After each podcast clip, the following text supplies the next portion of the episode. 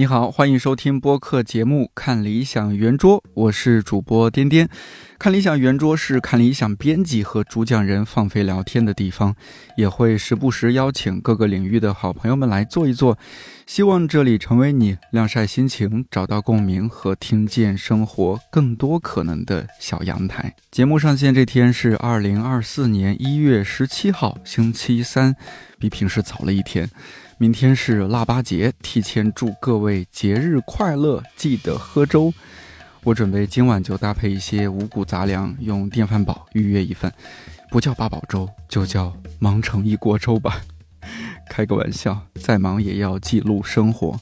明天就在小红书发个喝粥视频，欢迎各位监督和互动。年初年底就是约新朋会老友。这期我邀请有台公司茶水间和时差档的主播妮娜、圆梦和人类学学者看理想倒霉人生生活指南主讲人袁长庚老师，通过我们各自拍的几段视频，一起回顾过去一年的工作生活变动和感悟，以及顺便聊聊现代人这种记录欲和分享欲是怎么回事儿，意义又在哪里？因为最近呢做了很多的这些回顾啊、总结相关的一些选题，这一期呢有一些新的角度，呃，也是因为看到我知道咱们三个都玩小红书嘛，小红书上面它最近有一个官方发起的活动叫“请看我的 VCR”，就是很多用户用视频的形式来记录和展示自己的生活，比如说有些话题像是还是立个 flag 吧，年初大家就会立一个新的 flag，呃，至于立不立得住就不好说了。还有发起了话题，我看到是二零二三最舍不得删除的十秒。看到这个话题，我还回想了一下，然后翻了翻我的手机相册，这些看得我有点眼中带泪啊。先先问两位吧，二零二三年有没有拍过到现在你们都舍不得删的视频？遥远的朋友妮娜，要不先说吧。有，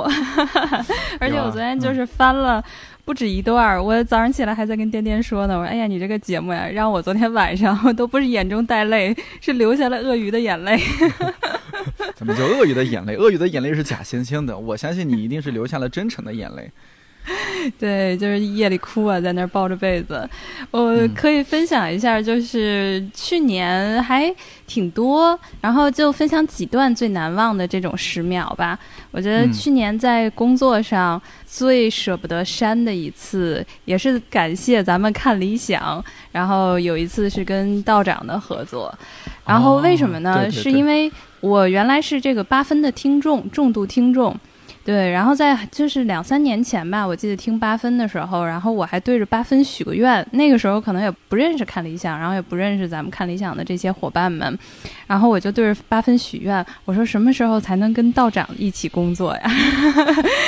许了个愿，然后就没想到这个愿望会在这个二零二三年实现了。所以我昨天刷到的时候，因为你会有一些人生就是生活跟工作的交叉嘛，然后当然想说，哎呀，这个好像是在去年工作上就最舍不得删的那十秒钟的那个记录。然后因为在合作的时候，我也那个许了愿，我说人生还是可以有点目标的，就万一三年前许的愿望可以灵了呢，就是这种的。哎，我觉得许愿很重要。你许的这个愿望呢，我们的共同的朋友，我的老同事杨大一同志也许过。你看后来不也实现了吗？成为了道长的编辑。大家就是不管能不能实现，先许愿。这叫什么？取法上上，得乎其上；取法乎上，得乎其中。就是你往大了许。到最后呢，可能差不多。哎，但是你你你说的那个视频内容是什么呀？哦，就是就是他们当时帮我拍嘛，就是因为当时是主持人，然后跟道长做节目是做采访，然后还有他跟钱晶老师，还有一位霍瑞的嘉宾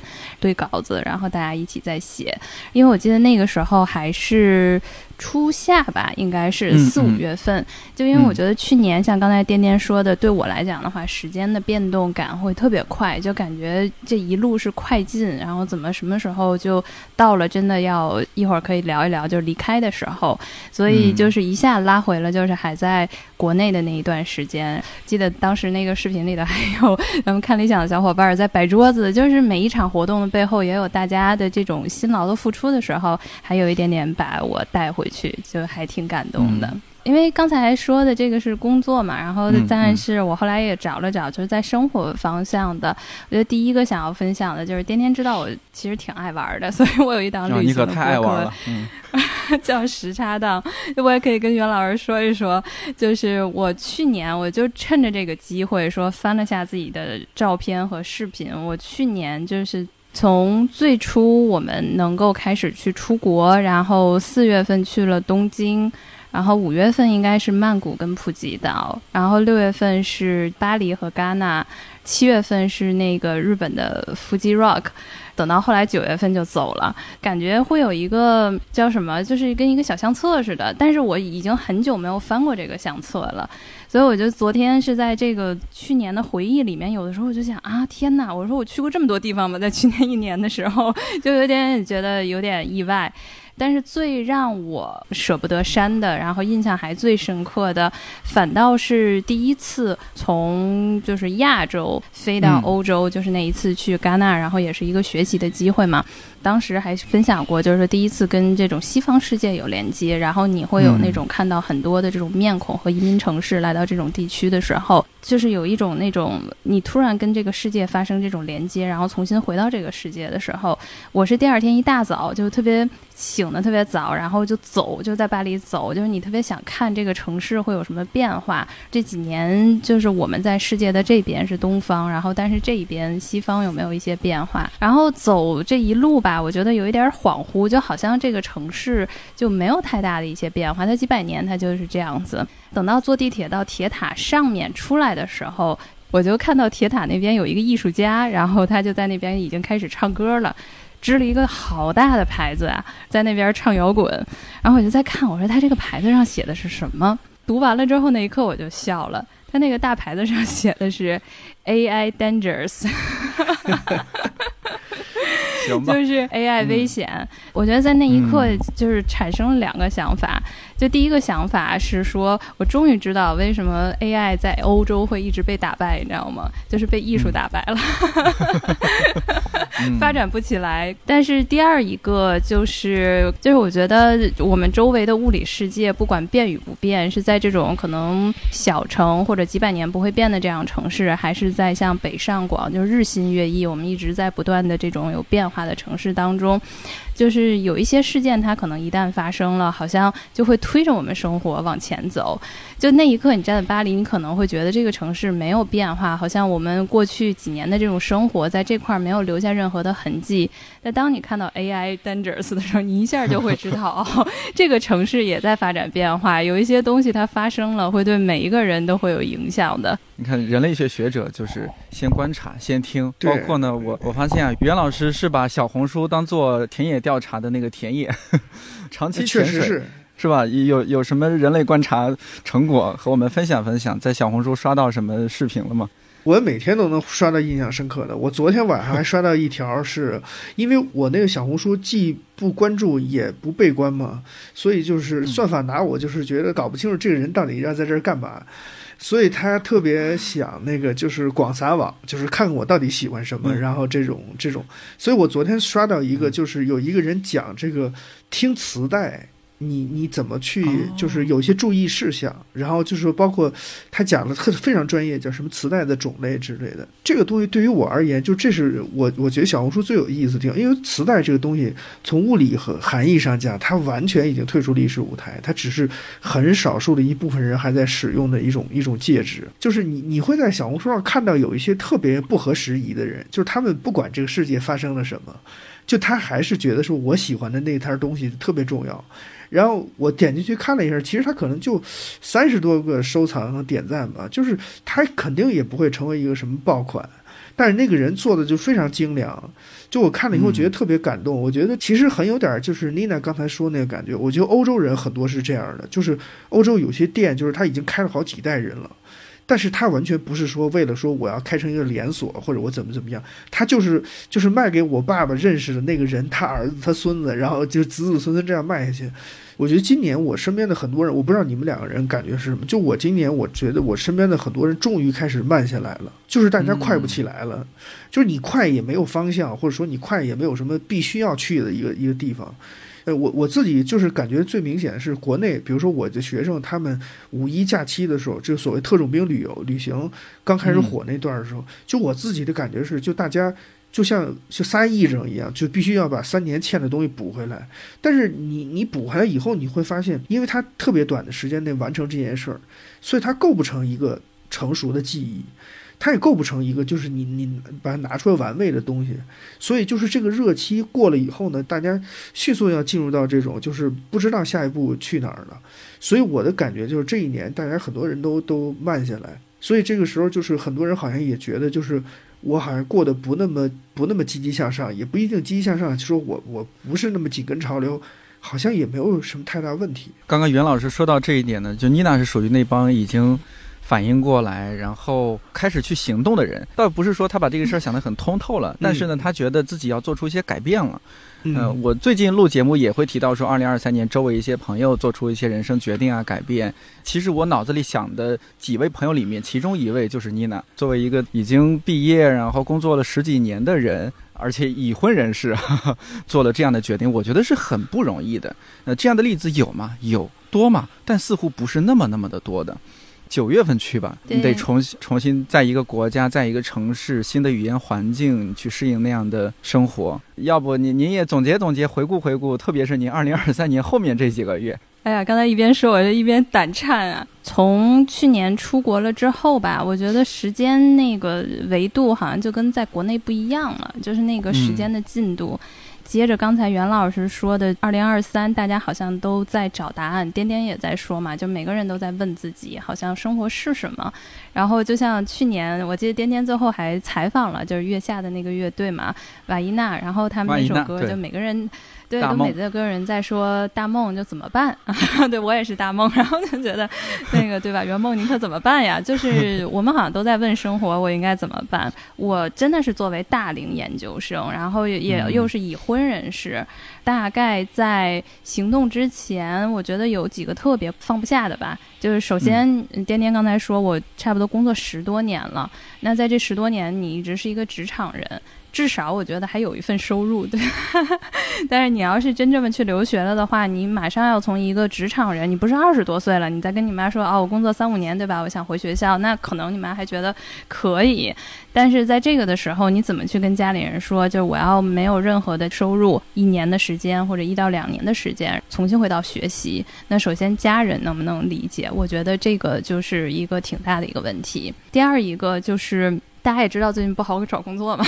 你你毕了业之后再找什么样类型的工作，或者你的工作是什么样子的？你对他有一些什么样的新的期望？然后第三一个问题就非常非常现实，因为我自己都说我叫大龄或者叫高龄研究生，可能袁老师知道啊，就是我可能这个三十多岁再去读研究生，你也不是博士生。那我跟我的研究生同学的代际差最大的，比如说人家直接本科读上来的，都差不多真的要有十岁的代际差，人家就会意外说这这么。大的，对吧？我们都得叫阿姨的这样子的。他回来跟我们一起读研，他为什么呢？然后会不会有很多人会怀疑我，或者我能不能真正再融到这种二十多岁有代际差的这样的群体里面？就是这些还是挺阻碍我，然后当时去真正下决心，然后去做出这个改变的。但后面呢，我就做了两个比较。第一个比较就是说，如果我在六十岁的时候，我会因为我没做哪个抉择而后悔。就是你是后悔，你可能当时在三十多岁的时候，就是辞职一年没有经济收入，对吧？你把这一眼望得到头的工作和生活。切断了，你会比较后悔，还是说你拿了一个还不错、你想学的这样子的这种专业，你想去的一个学校，然后去到一个可能陌生的一个城市，开始一个就是很具有未知可能性的这样子的一段旅程？你在六十岁的时候，你没选哪个会后悔？所以我一下答案当时就出来了。我觉得我可能如果没有选这个未知的旅程，我自己会后悔。没有来自家属方面的阻力吗？啊，还真没有哎，嗯，对，因为我当时在就生的时候，就是你就会问一句嘛，就是说，哎，我有这个想法了，然后当时家属就说挺好啊，然后那你生生看呗，就是看你会怎么样去选。他说我都可以配合，然后我觉得 家庭还是自己的这个大后盾啊，就是，希望多来一些这样的家属，这样的男男性同胞。那你在伦敦的新环境下的一些观察和感悟，可以分享一些吗？这短短几个月、三四个月的一些观察和感悟。最大的感悟吧，其实我也特想就是跟袁老师聊聊。我觉得就是认识自己。就真的是这几个月、四个月，我第一次认识自己，然后而且就觉得自己一点儿也不了解自己之前的那些生活的模式。然后就像刚才袁老师说，对吧？大家都特忙，就过去十年可能都是在这种忙碌。然后我们崇尚的都是这种叫多面手。然后而且我们这个学校是出了名的去受到那个哲学跟艺术的影响特别深。所以像我选的这些课的那个，就是我们要阅读的那个文献啊，都一百多本儿。因为他有一个单子，然后就开给你了，没了。然后教授，如果你要不去找找他，他就是给你上完课，你们也没有任何的互动。学习的这个目标突然到了这个西方的教育体系之下崩塌了，就是碎碎的，没有人盯你读书，可以读你可以不读。比如说我们在这个就是上完课的那个讨论会上。你如果不想发言，就是我们这种西方的教授，他一定不会就是点名让你发言的，他没有这个就是传统。所以其实你学不学、读不读，你怎么安排你的时间，然后你学习的自主性、你自己的规划，你完全是凭借自己的这个自觉。所以我的这种切换是说，当我们在工作当中，我不知道袁老师或者点点有没有那种感受，你的日程是被，比如说一个录音，然后跟一个录音，然后写一个提纲，出一个提案，对吧？我教一门课，开一个会，就是你其实被这些就是项目已经安排好了，然后你每天职场人打开这个你的这个叫什么职场的这个 Outlook 的那个日历的时候，你特别知道自己这一周可能都知道干什么，在每一个时间段。但是到了这种马上这样子的切换，然后到学习的时候，就你的日程表是空，除了就几堂课之外，你大段的时间空出来的时候，就你完全不知道怎么样该安排自己的时间，然后去做你自己喜欢的那些事情。当时我就说完了，说我迷失了一百多本书，也没有重点，我到底从哪本书读？我应该怎么去学习？我这个入门在哪儿呢？对吧？因为他讲的东西都很泛。所以呢，我就去找我们教授聊了个天儿，我就说，我说我 lost 了，我说我太迷茫了现在。然后因为我教授也知道我的情况嘛，我们就是会聊，就是因为我的年纪啊，然后我之前也有这个工作经历。后来我教授就告诉我说，他说我们这边教学的方式叫做 interest base，就是兴趣。他说我给了你一百本书，但是你要发现你自己喜欢什么，就是你喜欢读什么你就读什么。你要去找到最能吸引你的那一点，听着是很好的，但是我大概真的是用了将近三个月的时间，就一直是在这样子的过程当中，我开始理解，在这样的教育体系之下，我们如何真正的会去问自己，你到底喜欢什么？然后第二一个过程呢，我觉得其实跟这个也有关系，就可以一块儿我说出来，让大家放着聊一聊。我大概上了一个月的学之后，我老师有一天在我们讨论会上的时候就说。因为我有过很多年的工作经验了，然后你在讨论的时候，比较好的是那种能把理论然后结合到你工作当中，或者你对社会观察的一些现象进行分析。但我们老师呢，会给了我一个建议，他说：“妮娜，好像你会有一个叫品牌的声音，因为我有工作嘛，然后我又是做甲方啊或者什么的，或者呢，你有一个权威的声音，对，就是说你可能之前看过一些什么。”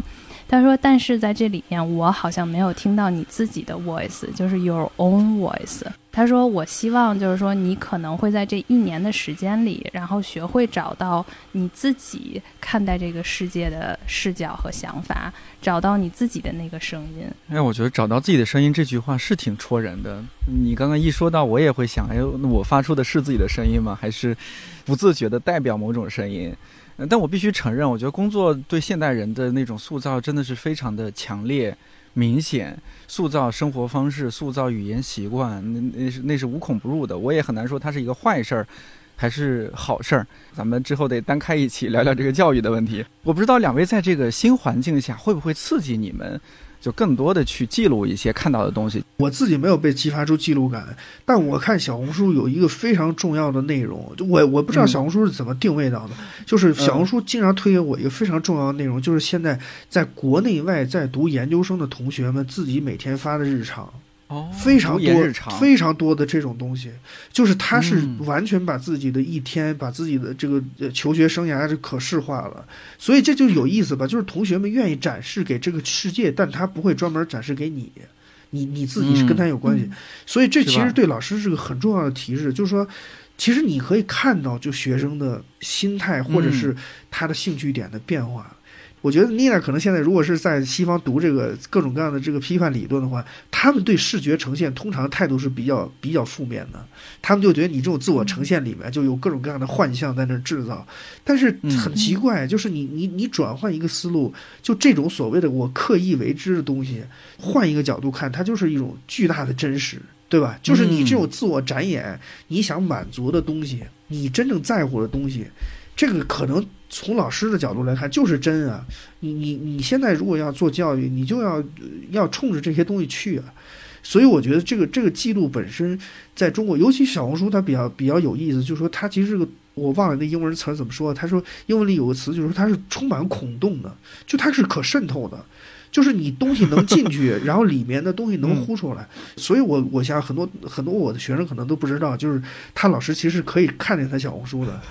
所以这就特有意思的一个事儿。对，就是怪不得是长期潜水的，确实，像你可能打开学生的朋友圈一看，哎，仅三天可见，对对是吧？是，或者一个月可见，啥啥内容没有，但是发现一看小红书，嘿，每天都在发东西呢。对对对，我我作为一个就是现在这一年是学生状态的，我可以给你们看看我我最近记录了什么。就是因为伦敦这边难吃嘛，然后我又是出了名的不会做饭，我真的我有东北的同学过来做过饭，然后有台湾的同学到我们家然后做过饭，然后就是记录他们做。台湾同学来的时候都傻了，他带了一只鸡来，你知道吗？就是超市买好的，在我们家就是现场他把菜刀也拿来了，现场做那个叫什么颠颠，就是咱们老点的那个。三杯鸡、啊，三杯鸡啊哦，对，台湾三杯鸡，但是我没想到他是自己斩鸡然后再做，你知道吗？你下次同时请台湾同学和东北同学去你那儿，看他俩谁谁的口音会影响谁，这个记录记录，我觉得会很有意思。但说到这一块儿，就是呃，我也很好奇，就是什么样的场景，特别是视频这一块儿，会让你们有记录欲？袁老师常拍视频吗？我是那样，我特别烦看我自己在视频当中的形象，我是不能根本不能看，所以我，嗯，我有心思拍视频，通常就是我是一个视觉动物，就我觉得如果在我的眼睛里面，我觉得它此刻是好的，我一般就会拍下来。嗯、但我们家的问题就是，就十条里边得有九条是猫打架之类的，反正就没什么新鲜感。妮娜呢？那你什么时候会让你有这种记录语？除了刚刚说的这些，还有我就翻到了一些可以跟大家说一说啊，因为我还是手边儿，就我真是挺随手记的。比如我记得最多的就是胖松鼠，你知道这边就是我们楼下有好多胖松鼠，这边自然环境特别好。然后拿着那个小松果，然后在那儿吃，就在这些的时候，就是特别会激发你有，就是哎呀，我就一直看着他把那个小坚果吃完了这种视频，就我有好几段，因为就是有的时候会遇到不同的松鼠，然后我就看一看，哎，这个今天是大的还是小的什么的，对，就是你看到这些，让你内心会有一些。像刚才袁老师说的，就是那些情感的冲击。前一段时间嘛，然后去看英超，这是我来了这么多个月放假里面就是唯一一天。然后我说得休息一下了，咱们这个也得过个节，对吧？然后我就买了一张英超的票。然后呢，就发角球，所以我就在想，这个角球它会不会进？我就把我自己那个相机指那儿了。真是不负众望啊！我们这个支的那个角球一脚踢进去，然后就进了。然后就那一瞬间，就是除了他进球之外，然后我的镜头里头就多了这个全场。大家知道，因为英国人嘛，就是全程的内向人，但只有在球场里面，他们每个人都变成了外向。哇，就开始了全场的这种一下嗷一下的，就是大家都起来了。所以你就会觉得生活挺带劲的，或者是说它会让你的内心有一些起伏啊、温柔啊，然后或者你特别想记录下来这种的，以后留着看。我手机里其实还有一个，刚才想分享，就是说你最舍不得删的那十秒嘛。然后我当时想说，就什么跟道长那些合作呀，然后包括就是那些巴黎什么的，其实在去年的记忆里的都可以删啊。就是最后跟这个比起来，我最后那个最舍不得删的十秒，是我应该是在这个去从北京到伦敦要出发之前，然后滴滴好像都已经到了，对，到楼下了，然后要走了，然后我就在我家里面。呃，拿着那个手机开好友视频，特快，然后我就在我们家逛了一圈儿，然后把每一个角角落落，然后就都拍了一下。因为我觉得好像就我不知道，比如说我多长时间之后还会再回来，这还会不会是这样子？然后在一边拍的时候，我当时就看，哇，这个卫生死角怎么从来没有擦过，好脏啊！这个原来一直说要换的砖也没换，什么的地板上的裂缝也没补，就大家总是觉得你会有时间去做这些，但是也许你生活当中一个决定就会让你之前想做那些事情就来不及做，然后你可能就是告别。自己现在一个人住嘛，然后。头两个月的时候，晚上特害怕，所以我得检查好几次门，然后卧室的门我也是要给它锁死，然后我才敢睡觉。然后，但是有的时候害怕的时候，我就会把这个视频调出来，然后再看一眼我们家，然后就觉得，哎，这是我当时拍的我们全家那个。三百六十度的那种景象，我就觉得，嗯，这个是家，虽然是在伦敦，但是我看着视频里面，让我能安心下来吧。袁老师，我我想，我这不知道是不是个傻问题，就是，哎，人类为什么有这种记录欲？因为我写下这个问题的时候，我想了想，那可不是嘛，动物它也不玩手机啊。我觉得，其实我们现在记录这个东西，跟以前人类记录东西已经很明显的就不一样了。因为我们实话说，就是你现在可可记录的这成本太低了，随时随地都可以做。就是我，我特别喜喜欢一种人，就是他真的会温暖自己，所以这种人我觉得是照亮别人。他照不照亮别人且另说吧，但是他至少他没向这个世界索取太多，他自己会把自己照养的非常好。以前就是说，比如文化研究里面总是觉得这个这个视频呈现记这些东西不是特别好，主要是觉得说它有一个外向的层面，就是你想表现给别人看。那这个过程里面就牵扯到，比如你你怎么样受别人影响啊，或者说你自己这个过程有多么不真实。所以呢，刚才妮娜起的这个话头呢，就让我们意识到说，现在其实有些记录它也不是刻意的私密化，但是这个记录是留给我们自己的。因为我二零二三年我姥姥去世了，我从小是姥姥。带大的就是我跟他的那个，就用我爱人的话说，就是你在这个世界上，你唯一无条件、无限制的善意，就只留他一个人。所以他走这件事儿对我影响挺大的。但是我就想了，以前的时候，对吧？你看你亲人走了，你就基本上都有照片就不错了。我姥姥去世以后呢，就很快我们家族群里面就大家把所有人都把这手机里面还留着姥姥的视频什么的，就就集中一下就发了一下，然后我每人都存了一份。然后呢，因为有一段视频是他过的最后一个春节，因为他最后这个春节也没有回回，因为敬老院是当时疫情防范的高发地带，不允许这个随便外出。他在那里边，就别人给他拍了一个视频。这个事儿为什么对我是个很大的提示？因为我自己，比如说做人类学，我自己又是做医学这方向，然后跟养老有点关系。从书本上一直都知道一个东西，就是老人在机构化养老里这个过程里面，通常会觉得自己生活被剥夺，或者是说他的离开熟悉环境以后，他有很多适应的问题。所以呢，从我的个人的角度上来讲，我一直觉得就是说。不应该把姥姥放到那么一个环境里，但是我理解就是说现在这个这一些困境，但是呢，就是实际情况是说，我姥姥去了敬老院以后，她的适应状况比我想的要好得多，而且呢，就是他在敬老院里面，他获得了一个公共身份，因为他。年纪稍微大一点，而且他的机能各方面好一点，就是他变成是一个小型社区生活当中的一个小的领袖似的。他最后这几年在那个在他的那个环境里面，其实生活的还是挺昂扬的。所以呢，他在那个视频里面就是穿了一身这个红衣服，然后就是说话很爽朗，然后跟别人炫耀，就说孩子们有多么出息之类的。就是这个事儿给我一个感觉是说。如果要不是像这种东西提示我，我可能永远都不知道我那么亲近、那么熟悉的一个人，但是我对他人生当中的一个面相是不自知的，或者说，我虽然有很多的专业知识，但是我在一个具体的生命上，我我仍然可能出现判断的错误。所以这个东西就是老了离离开以后，就很多人问我，就是你你最伤心的东西是什么？我我不是伤心说我再也见不到他，或者说我一个很亲近的人走了。我最遗憾的事情是说，他其实老了这个状态让我意识到，就他他的人生可能有更多的面相，比如说他向往更自由，比如说他向往更加面向更宽广的生活，但这些东西都是在那个环境里面被遮蔽了，然后我们也看不见，然后我们就也没有帮他做成这些事情。这也是我这这半年来，就是我一直在讲的一个东西。就我觉得我们在这个媒体时代，呃，什么东西改变了我们，以及我们用这个东西在做什么，这件事儿现在是个是个未知状态，是悬而未决的状态。不要着急在理论上下结论。就它原完全不像是我们以前在教科书上写到，这是一个单向的向外展示，就是说塑造一个虚假人设的过程。我们人类学讲了一个很重要的概念叫叙事，是吧？narrative。narrative 呢，就是你比如说，我早上见了一只松鼠，中午见了一个什么，晚上见了一个什么，这三件事儿都是真的。但是呢，我把它统摄到一个关于我的表述里面，它这三个东西其实就被激活了。然后它只是我生活的某些变面相是，呃，比较明亮的呀，还是相对比较阴郁的。所以从这个角度而言呢，就是说。现代人其实，在现代性状态下比较难以建立起来，就是个人叙事的问题，就是因为你的生活实际是节律被外部操控，内容被外部操控，然后你你其实对生活的掌控力很有限，可能是托这个记录的福吧，就是你突然变得可以形成叙事，对吧？就像妮娜讲的一样，就是他跟梁老梁导老师那个那场景，那是一个工作场景，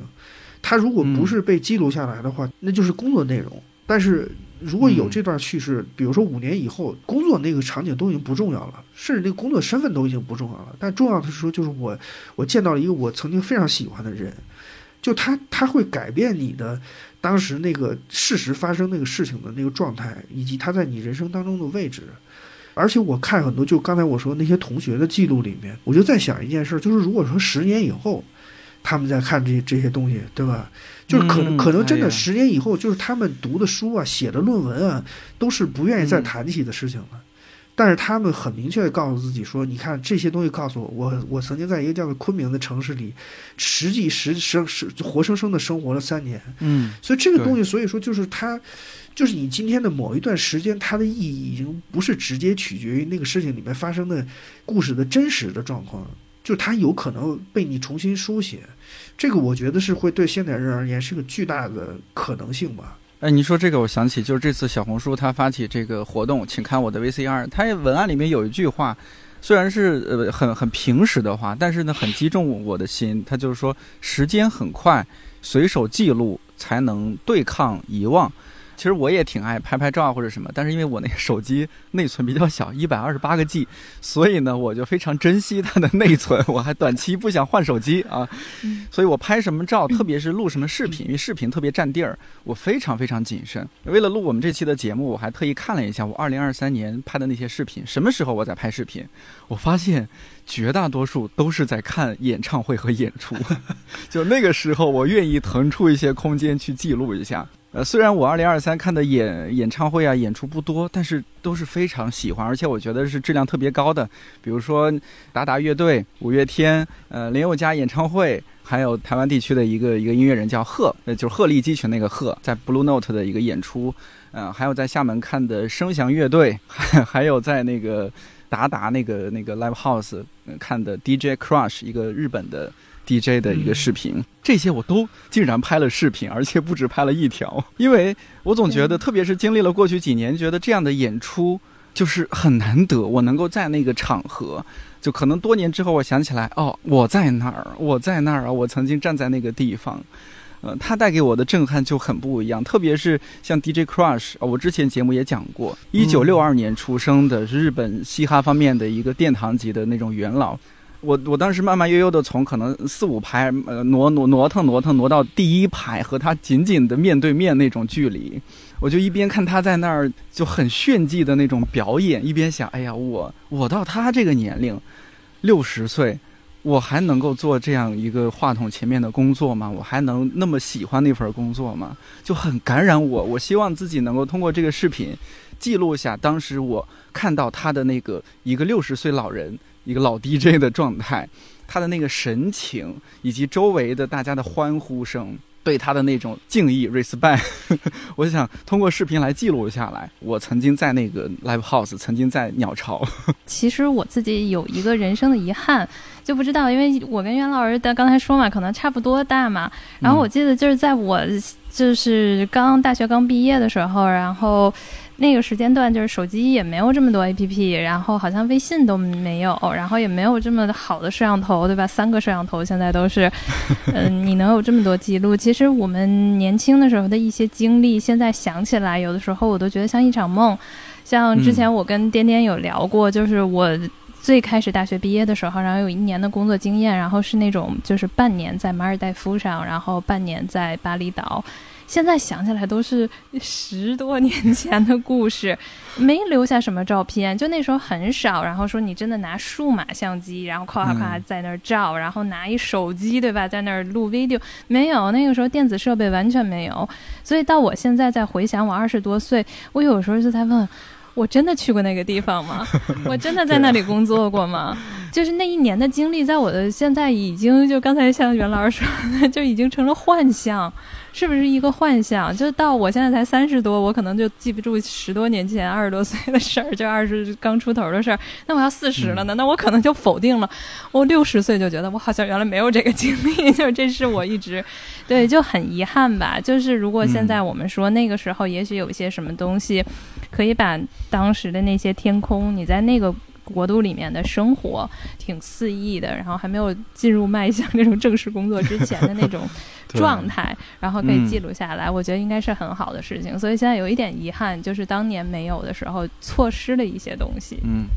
对，所以同时还有一个什么，就是呃，当然这是有技术进步啊，或者经济条件是相关的。我们小时候看到那些被摄摄像机、被镜头记录的，好像都是大事儿，国家大事儿、世界大事儿，什么重要的发布会。但后来就是大家都知道，我们有了手机多方便啊，就是普通的生活小事儿、搞笑的时刻、有趣的时刻、温暖的、感动的时刻，甚至比较出糗的时刻，都可以记录。啊，甚至呢，反而是这些呃特别呃接地气的、特别真实的小事儿记录下来呢，更能感动我们。特别是你过了几个月、几年之后回看，觉得啊，曾经有过这样一个小瞬间。我不知道你们有没有类似的感觉，就是其实那些不重要的小事儿反而更值得记录。我觉得其实这里面有一个比较有意思的东西是这个，就是说，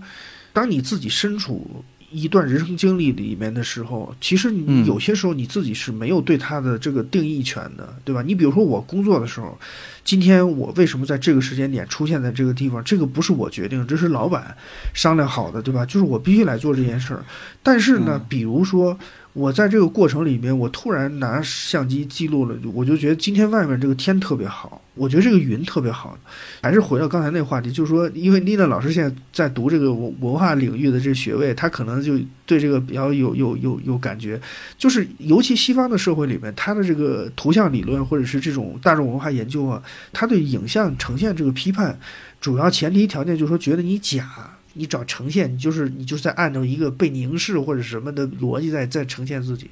但这个里边，我觉得就是因为你这个技术门槛降低嘛，所以就是所谓小事儿和大事儿之间这个辩证关系，其实在发生变化。这个事儿对于你的生命而言是个特别小的事儿，一点都不重要。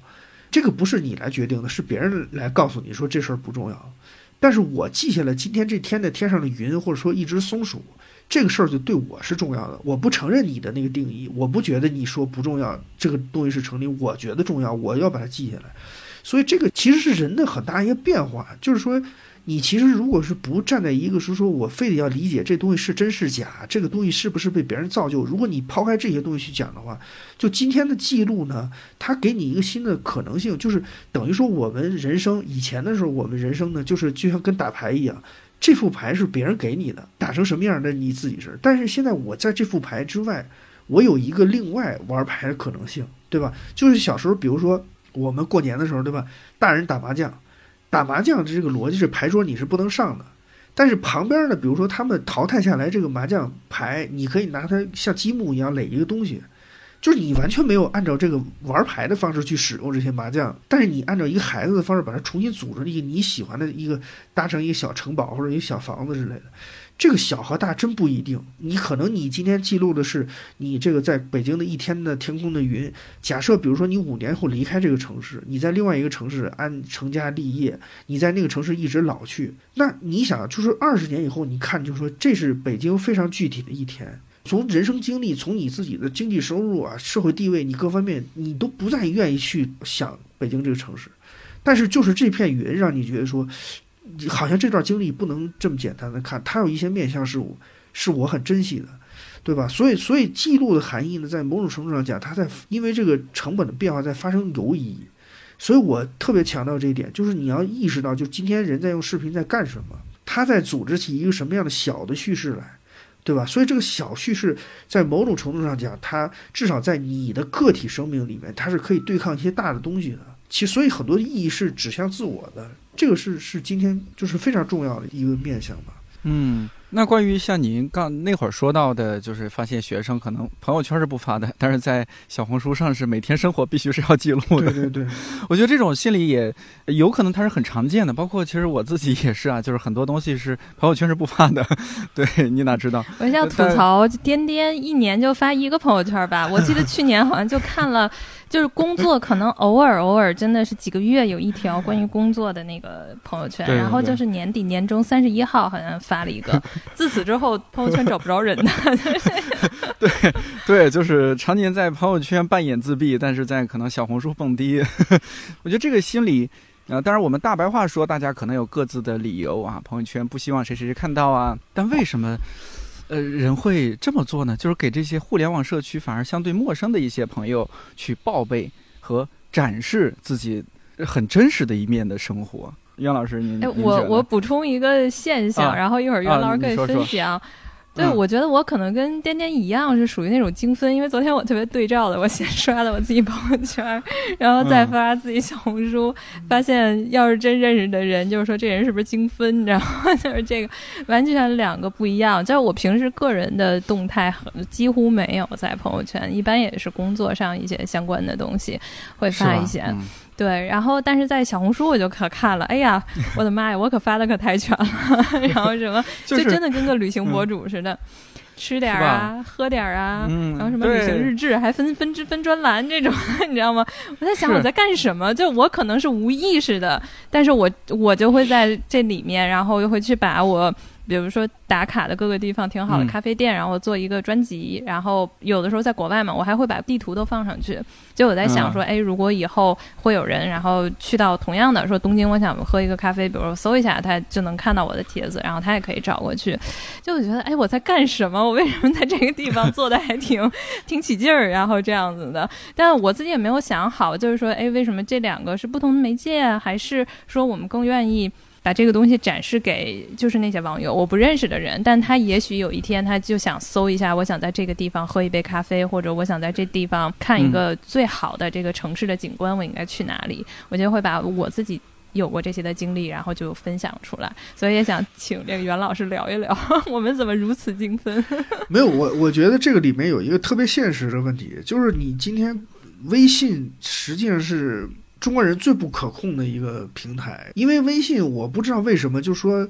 它被弄成一个办公软件和那个生活软件二合一了嘛？就是说你你你你主要就是不愿意面对这个混乱。实话讲，就是你你其实是核心问题就不愿意面对这混乱。小红书特别简单，它现在首先一点是说，小红书现在还没有 没有被我们的爹妈大举侵入，所以它人间最后一块净土，所以你当然就没什么心理负担了。你为什么不爱在微信发呢？实际上讲，就你自己心里问问，你最不想让他看到人，就是你跟你最亲近的人嘛，你爹妈呀，你单位同事啊，对吧？你不想让这些人看到，其实这也很很好理解。就像前几年的时候，这个争论过一阵儿要不要离开北上广的问题嘛，就很多人就说，北上广没有人在乎我，我特别开心，因为我不需要你来照顾我，我就在这儿干什么事儿。我回老家，我对这个世界非常熟悉，这世界对我也很熟悉。然后我就受不了这种这种，就是你这每天的嘘寒问暖，对我而言是很很要命的事儿，所以就是就是熟人社会的压力，对对对对对，所以就是其实我觉得就是小红书在某种程度上讲还维持那个互联网。比较早期阶段的一些特征。刚提到熟人社会那个词儿，微信里边虽然说也不是说每一个人我都有很深的交情或者什么样，但无论如何，它是熟人社会。如果类比的话，举一个不那么恰当的类比的话，有点像我们村儿啊。我回去了，可能谁都认识我，走在路上总觉得是被审视的。我就恨不得变成一个装在套子里的人，你们谁都别认识我，我戴个面具，呃，就发点东西，总觉得是，哎呀，大家就是嗯，一边嗑着瓜子一边看看他有些什么话要说，有些什么事儿要嘚瑟。但小红书吧，就是像是我成年之后独立自主，我买房了，我在一个新的小区、一个社区，这社区里边呢，都是我不是特别认识的人，但是呢，好像就是大家都算是同频的，或者是呃相对同频的人，我好像是可以在这儿重新树立一个，就重启人生啊，重新树立一个比较放飞，就有点想往想把自己往搞笑博主方向走一样，就发一些对对对挺那什么的视频，但朋友圈就有点啊，就是积极向上、欣欣向荣。努力工作。的好青年，我我朋友圈里面会保存两类人，就我不会屏蔽他。第一类人 就是这种特大方展示自己的生活的。就是发满九张，然后你又会觉得他把生活过得特幸福，尤其是那种有一家三口，然后每周什么跟老公跟孩子，然后去哪儿，然后玩儿，然后高考、中考，然后每天给这个儿子做饭的这种，哎呦，我就就每天看着特别好。然后或者就是那种大大方方的，我就晒我的这种旅行日常，哎，这些人的朋友圈我就都打开，你知道吗？然后我就会觉得我工作累了，或者有的时候心情不好的时候，我看看他们的生活，就我特治愈。我们今天的时间也差不多啊，我刚刚说的那个小红书的文案戳中我的，只是说了上半句，他还有下半句。下半句他说的是：时间很慢，此时此刻也许会在多年后成为珍藏。那会儿我们分享的很多都是说二零二三我们拍了什么视频，那有没有多年前我们拍的视频？现在再看，觉得哦，这是。当初一个随手记录，现在已经是我们值得永久珍藏的视频片段了。我们三个人就都分享一下吧。哎呀，就是这个问题，昨天让我夜里一点都哭了。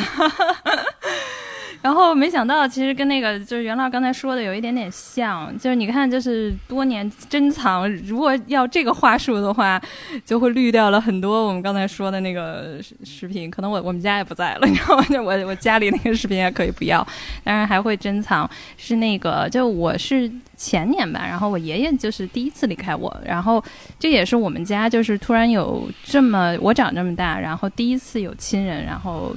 离开我，然后是在前年，我记得就是昨天我在找的时候，哎，我突然看到了一个那个有视频，然后也有几张照片，是我跟我爷爷，然后有一年我忘了是元旦还是春节了，在一个烤鸭店应该是吃饭，那个时候我爷爷还是很壮实的那种老头，就是身体也好，一般在家过年过节都会让他喝一小杯白酒，然后他的脸呢喝完酒就红扑扑的。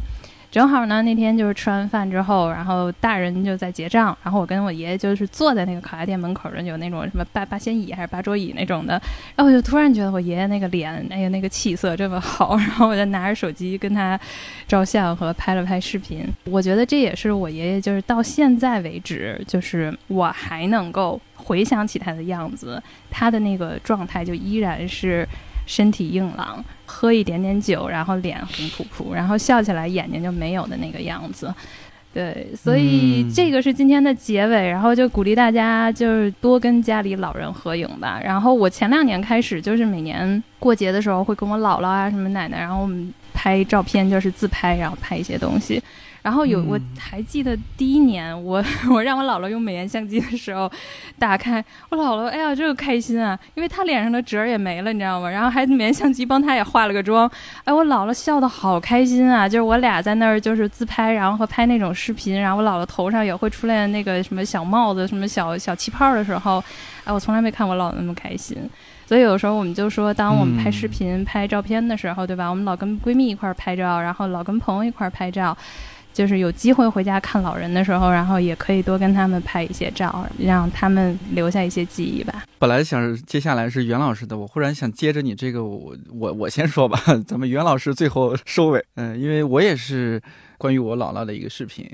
几年前吧，可能都是四五年前了。我姥姥最近这几年，可能十年左右，都是呃我妈给她理发。因为他老人家舍不得花钱，他甚至连去理发店理发那很很便宜的钱，他都有有时候舍不得。因为我妈是在县城住，姥姥姥爷他们主要还是在村里住，但有时候会我妈回去看他，或者是他们去县城。然后我拍的那个视频是有一次，应该是春节或者是十一假期的时候回村里，然后我妈就一块儿回去，呃，看我姥姥，然后就发现她头发长了，我妈说来给你理发吧。那天天气特别好，在阳光下，我姥姥坐在她那个已经家里我小时候就有的那个凳子上，老凳子上，呃，我妈给她围了那种围布哈，然后拿家里那种老的推子，那应该是拿剪刀，对，应该是一个剪刀给她剪头发。然后呢，我就当时突然想记录那一刻，因为那天天气太好，光线太好，我在那儿拍，然后我妈在那儿给我姥姥理发。我姥姥就也，反正就也也和我说话，就说：“哎呀，这么看我外甥啊，像个记者。”我那一瞬间就，哎呀，差点眼泪夺眶而出。是因为特别小的小时候，我还没有没有出村儿里面去念书的时候，你想多小，小学的时候，我印象特别深刻。那时候姥姥说的话是：“哎呀，我外甥将来找的工作就是，哎呀，好好学习，将来呢找那种坐办公室的工作啊，就是光宗耀祖啊什么。”他指的是那种就是公务员。但是突然他说：“哎呀，我外甥像个记者。”然后我现在做的工作可能也和传媒什么也相对有点关系。忽然觉得哦，姥姥好像能够理解我的工作一样，她觉得我像个记者，而且那种眼神是很赞许的。哎呀，那个视频就也是隔段时间可能会翻出来看看，因为他年龄很大了，现在差不多八十了。哎呀，对，所以就是大家特别是关于家人的视频，可能比较容易触动我们吧。嗯，最舍不得删的。袁老师呢？你们两个讲到这一点，其实我还挺感慨的，因为我最近这些年在这个所谓讨论这个死亡和临终的问题。就是其实我们讲的就有一个点是很重要的，就是说，其实真正面对死者，就不管他是谁，是你的亲人啊，或者说是陌生人，你其实对他最好的态度不是说把他放在什么神龛里面，就过年过节去给他烧个香就完了，不是。其实我觉得每一个人最勇敢的态度是你，你，你把死者变成你生命的一个部分。所以以前的时候，我们没有这个记录手段的时候，它基本上只能依赖于，就是比如说我记忆，或者说留下一些文字性的东西。现在呢，就是所我们讲说音容笑貌，对吧？以前讲音容宛在，这个就是这个祝愿是写的那个吉祥话而已，不是真的。现在这音容宛在是个现实可以实现的，而且就我今年跟其他一些这个朋友合作，他们就说，现在如果你的这个声音素材足够长的话。是可以用 AI 合成，你让他再说什么话都能做到，就等于说音音 容宛在，这个已经不是一个梦想了。那至少你们俩说的这个呢，我觉得有一点是很重要，就是说，我觉得我们假设，比如说我们身边都有亲人不在了，对吧？就是很重要的一点是说，你像刚才妮娜讲的这个这个瞬间，就是他会把你拉到就是那个已经不在的人的视野或者目光当中。就你会再次面对他，对吧？比如说五年以后，那你再面对他，你再面对姥姥，你说姥姥，我现在过得怎么样，对吧？或者我有没有变成一个我觉得更好的人，或者我有没有变成一个你你如果还在这个世界上，你可能会更喜欢我的人，就这就变成是一个漫长的对话，但这个对话对活着人是有意义的，就是你会，就你会有世界有另外一个维度去评判你这个在此世的这个标准。然后我自己呢，有几段视频是不删的，是什么呢？是我最早做就第一年做大学老师的时候，当时我上了那个理解死亡那个课，就我那年那年的期末作业是让学生办葬礼嘛，就是全班三十个人分了几个小组，就假设这个小组里面我们有一个同学就是真实的，就咱们这同学扮演死者，他是挂掉那个人，然后剩下那个人就要操在学校里操办他葬礼。然后那天就那次是他们就玩的最疯的一次，他们从淘宝上订购的。全套那个殡葬用品，然后就改了一间教室，然后灵堂啊、蜡烛啊什么都弄上了。当然，就也也是因为玩儿大，所以后来学校很不满意，说你这影响学校形象。就所以后来我就没没有再用这种方式。就那一年是放的最开的，所以那一年就是留下很多的记录。就是他们，因为我以前教书那个学校呢，就学生的日常压力比较大。最早布置的时候，他们都不愿意，他们就说：“老师，你这故意折腾人，我们又没有操持过这种事儿，也不知道怎么办。”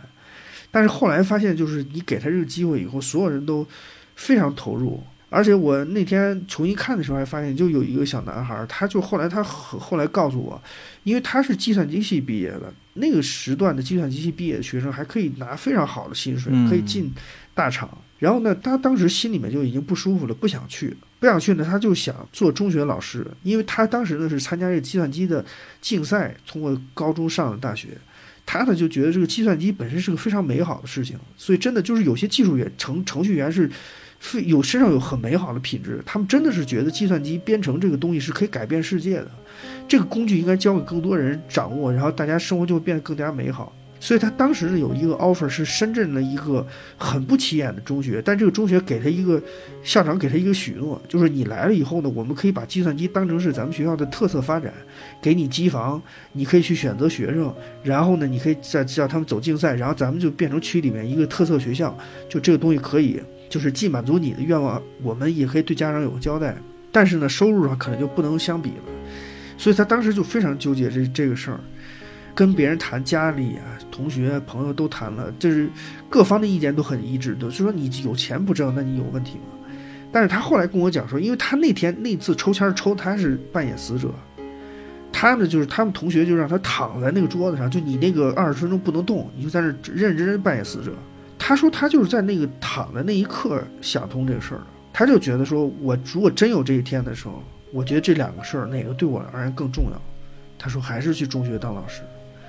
后来我再也没有用过这种东西，而且我也很少拍了。就是我觉得人干一个工作干疲了以后吧，就没有什么大惊小怪，就很没没再拍过这种东西。但那个场景，就那次整个那个场景，就说，就我后来觉得说，你讲这个嗯课堂教育的所有的可能性，就来自于你你意想不到的很多东西。所以你你有些时候还是要努力去尝试，而且就是尤其是我觉得文科的老师啊。不要轻易的觉得什么道理已经讲过了，不重要了，学生已经知道了。你不要做这种假设，你就是要让很多事情不断的被讲出来，然后让很多场景不断被重现出来，总有那天他会用上的。所以这个这个是我非常非常珍惜的一段视频。